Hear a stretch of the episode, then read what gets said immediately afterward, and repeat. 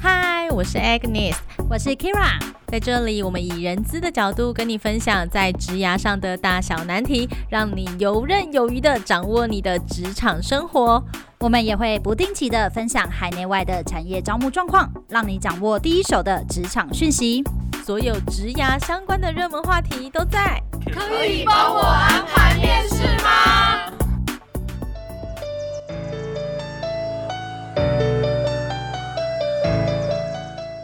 欢迎大家收听今天的可以帮我安排面试吗？我是 Kira，我是 Lilian。那我们今天呢要讨论的呢就是派系斗争，职场的生存之道。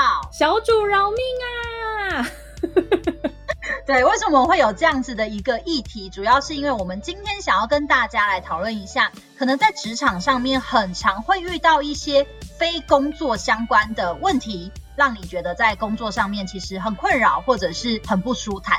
很多人都会觉得说啊，是不是我人缘很好，人际很好，那我在职场上就很吃得香？对，我觉得不是，我觉得在职场上面，大家还是要以工作为主。但是为什么会有这样的所谓派系斗争的产生？其实就是因为有人的地方，可能就会有讨论。有讨论的地方就会有正反意见，那有正反意见的情况下，就可能会有冲突、有争执。嗯，没错，人的问题就是最难处理的问题，所以不管是同事间也好啊，或者是主管间也好。在职场上的人际关系，通常都是大家是不是要持续做这份工作，跟待在这间公司的很大的考量哦。对，我这边有之前遇过关于像是斗争的情况，之前工作的地方有三个主管，那三个主管分别是分属于不同的派系，他们三个就是会瞧不拢，下的指令都不一样，所以。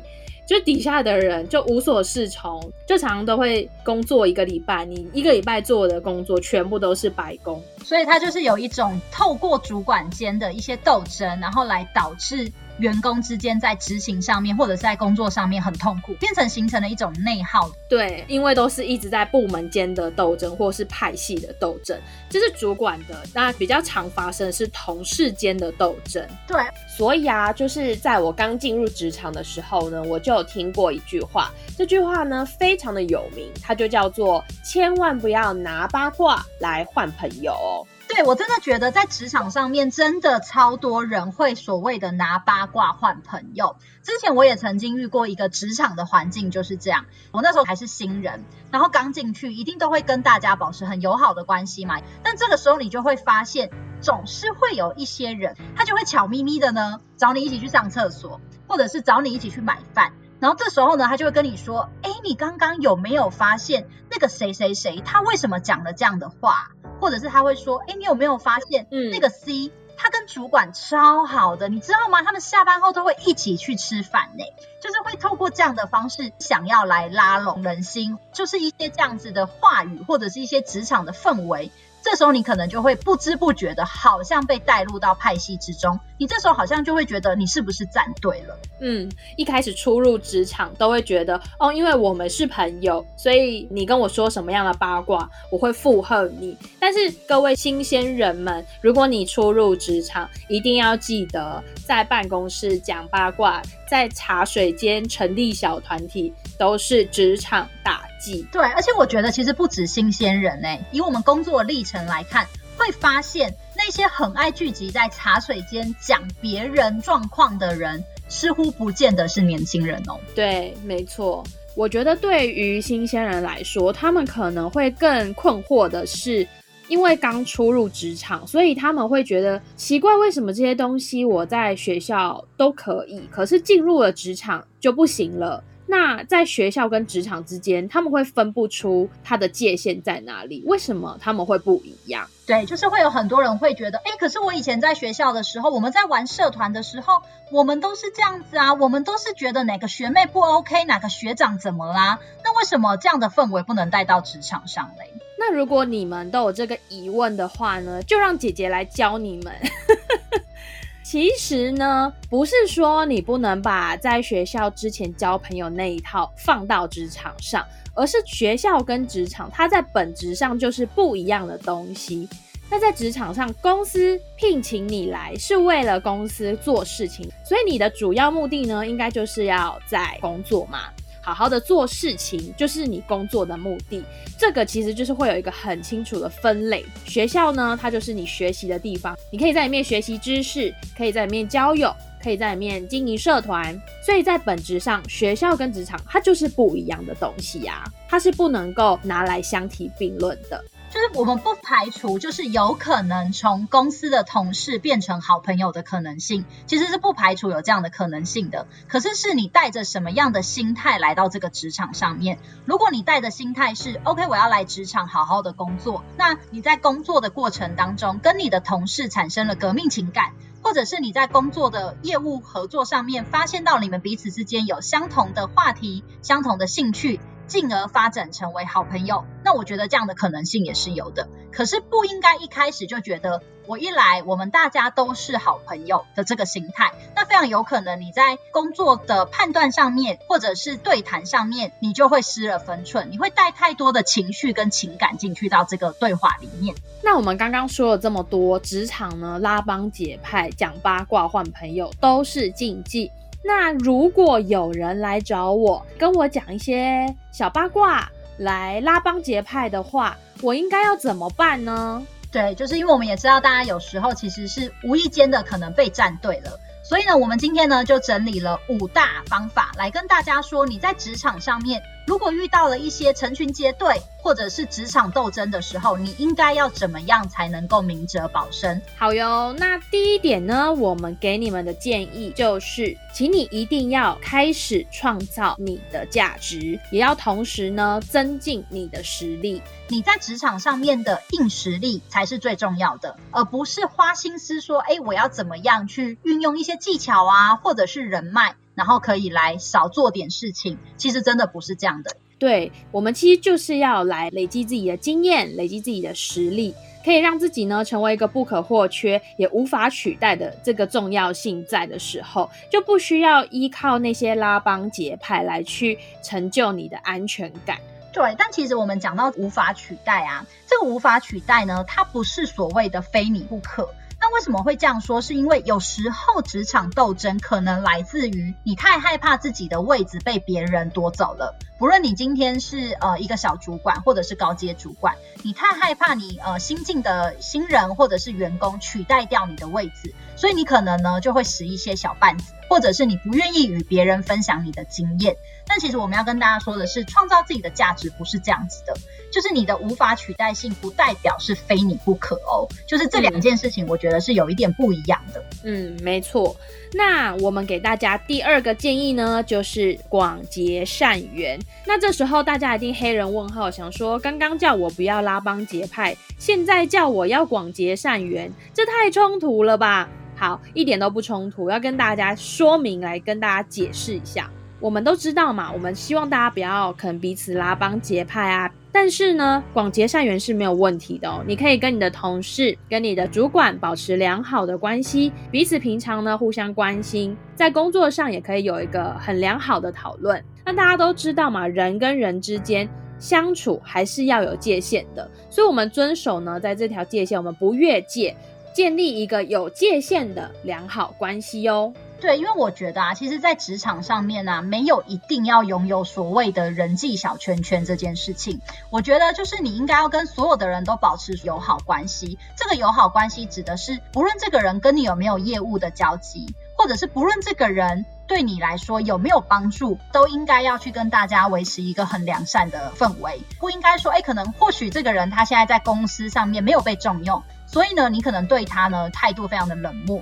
我觉得不应该这样子，因为我们说真的，所谓风水轮流转，你永远也不知道这个人哪天如果有一个突发状况，导致呢他的优势被注意到了，那过去呢你对他可能有一些恶意的行为，那是不是有可能就会导致你们关系破裂，然后进而影响到你的业务？所以其实我们很希望大家是可以在职场上面与所有的人都保持所谓的友好关系，但是这个友好关系是应该要有界限。对，没错。再来第三个给大家建议呢，就是希望大家不要太过于感情用事。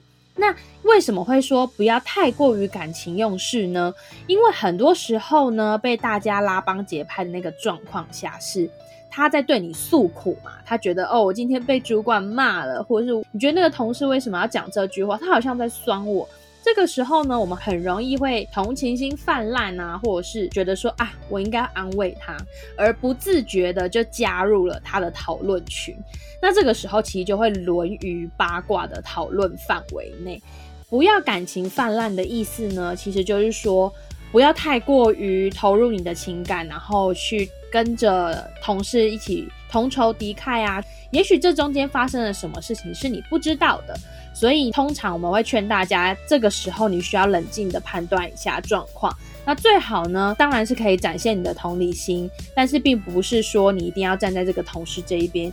有的时候对事不对人也是一种做法。对，如果他真的很难过，我相信倾听也是一个很好的方法。你可以听他怎么了，他说什么，你可以安慰他，而并不是两个人一定要一起抱怨，情绪要一起抒发，才是可以让这个人得到安慰，心情会比较好。对啊。所以这时候谨言慎行就会很重要。那谨言慎行里面包括什么？其实包括了公司机密，因为有的时候其实会有跨部门合作嘛。那这个时候，因为你跟另外一部门的同事关系非常友好，你意外的说出了你们部门的机密或者是公司机密，那它其实造成的后果是很严重的，有可能会去影响到所谓的业务推进，甚至于同部门的人就会觉得，那你是不是已经对这个部门没有向心力？嗯，大家要。知道说在办公室有时候该说什么，不该说什么，可以说什么，不能说什么，不是跟大家说，哎，这规定怎么那么多啊？不是这样，而是我们人与人相处之间，其实本来就有界限。就像是很久不见的叔公一直问你说，啊，你最近怎么交男朋友了没？啊，你要不要结婚？啊，你结婚你要生几个小孩？你就心想说，到底这关你什么事？对，就是这个意思，没错。而且就是不要说闲话。我相信在职场上面啊，一定会有一些人来跟你分享他所听到的事情。但是记得这个时候你就听，然后听进去就好了，不要再把你听到的事情、未经过求证的事情，或者不是公开的讯息，再去传给别人。这个时候呢，它就会成为所谓的谣言，而且永远不知道谣言是开始于谁嘛。但是听过的人都会知道，哦，原来你也参与在其中了。这就是谨言慎行，我觉得很重要的一个部分。嗯还有一个就是有没有很多人超爱在职场上面讲主管坏话？真的，他现在说那个谁谁谁那天骂我怎样怎样。对，这时候就是你可能会觉得说，哦，这是一个宣泄的窗口，所以就是我现在可以把我今天被骂的一些心情就要宣泄出来。但其实你真的没有想过，你的同事他听了之后，他理解的是什么？有时候并不是说人家一定要去讲你的坏话。而是你在情绪上面，有时候其实你已经不知道你说出了什么样的话，那再加上听者有没有诠释错误呢？对啊，而且真的太长，包括现在报章杂志，我们都很常会讲一件事情，就是所谓的断章取义。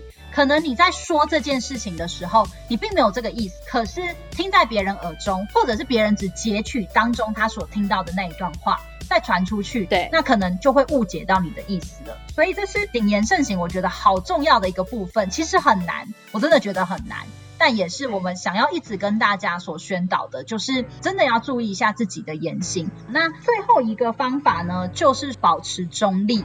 为什么我们会讲保持中立？是因为真的在职场上面，有的时候好多人会来跟你询问你的看法，比如说，哎，我今天被主管责骂了。那我想要跟你讨论的是，你觉得主管合理吗？是主管的错还是我的错？那如果这个时候你表达了看法之后，你就默默的其实已经站了队了。好，但是我觉得我们也不是说要大家就是当同事来询问你的意见，或是呃需要你的安慰的时候，你就转头就走，并不是这样的。我觉得倒不如这个时候你把这个事情从人导回到事情上面，也就是说，他因为这件事情被主管责骂了嘛。也许你就可以问他说：“那我可以理解你现在是真的很难过，但是我更想知道是，如果下一次主管还是交派了这个任务下来，那有没有什么是我可以协助你的？因为其实把事情导回到事件上面的时候，不仅呢可以避免掉下一次再被骂的机会，而且这个时候，其实同事也会知道说，这个人他愿意帮我，哎，也许他并不是用诉苦的方式站在我这里，但是在下一次这个任务出现的时候，有一个人我可以问他，他会协助我。我觉得这个某个程度上不算是站队，但是呢，我觉得在职场上是一个中立而且客观的方式。那再来呢，就是与其花心思已经周旋在这些派系之间，其实我们最好的建议就是你专注在自己的工作上面，然后尽可能呢避免就是卷入这些的是是非非。那其实有些人就会说，可是我就是觉得跟这些人一起抱怨，成为茶水间小团体。是很有安全感的一件事情啊，嗯、但是其实你们一定要注意哦，如果你是太过依赖这个派系，也许某些时段你是可以有人保护你的，但是长远来看是有一定的风险，因为你要想，如果说你在这个派系里面，他一定有一个最上面的人嘛，对，他一旦失了权势，或者他被 fire 了，或者是他已经没有那么受宠了，那这样子其实底下的人也是会被影响的。所以其实重点并不是说你要如何在斗争里面展现你的权谋，要生存下去，要活下来才是赢家，而不是。我们想要告诉大家的是，只要你凡事都是为了公司的整体利益去着想，那你去把你的工作做到最好，这样子就是在职场上唯一的生存之道。对啊，如果你现在在职场当中呢，遇到了这样子的困扰，可能遇到了斗争，或者是你即将进入到职场的新鲜人，你很害怕，你常常听到有人在分享职场斗争这件事，你不知道该怎么做。那我们刚刚其实提供了五个小方法，就让大家在职场上面遇到问题的时候呢，可以。这样解决。然后，其实我也想要再跟大家讲一个，就是我们现在不是很擅长在使用所谓的社群媒体嘛，就是 Facebook 或 IG。嗯，那我真的要说，真的要小心社群媒体的运用。有的时候，我们其实情绪一来，就很想要发文，但是这个网际网路呢，都是会留有轨迹的。嗯，永远不知道你的这篇贴文谁会看到，那谁会怎么解读？而且有一些人会觉得，我就 po 限动嘛，线动二十四小时就过了，谁会看得到？谁会存下来？没有。对，截图很容易，截图是非常容易的。很多人都会觉得在自己的 Facebook 上面讲八卦，然后我限制谁可以看不到，这样子是很安全的一件事情。但是我曾经有过一次经验，就是我以前在嗯呃一间公司上班，那时候我还是工读生，哦、然后我们有一个正职员工，如果排休的话，我们工读生就可以去使用他的电脑。结果有一天他休假，我用他的电脑，我想登我的 Facebook。可是他没有登出第一个画面，我就看到了他的他的发文，嗯，对他的发文，然后我就看他发了一篇大抱怨我们几个工读生的文，你就是当事人，你就是当事人。